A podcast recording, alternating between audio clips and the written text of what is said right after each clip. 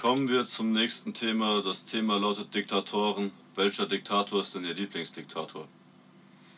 Boah, lu- lustige und gute Frage. Ähm, Die zwei größten Lausbub, also der größte Lausbub war der AH.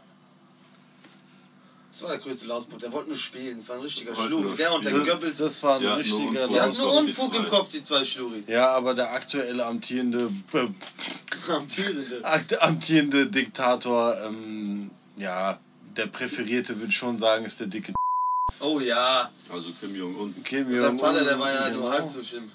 Ja, der ist schon durch. der, der sieht nett aus, der ist dick, der, der ist sieht nur nett lustig. und witzig aus, weil es so auch, der Film, Koreanerkopf der, ist. auch der Film, der über ihn gedreht wurde, da, also auch total lustig, ja, falls Ja. ihr den noch nicht gesehen Doch, habt. Ich hab den mir mal. Da sieht, sieht man den, wie er in der Garage einen Panzer hat und einen Maybach. Und wie hast auch du nicht danzt und gesehen. so.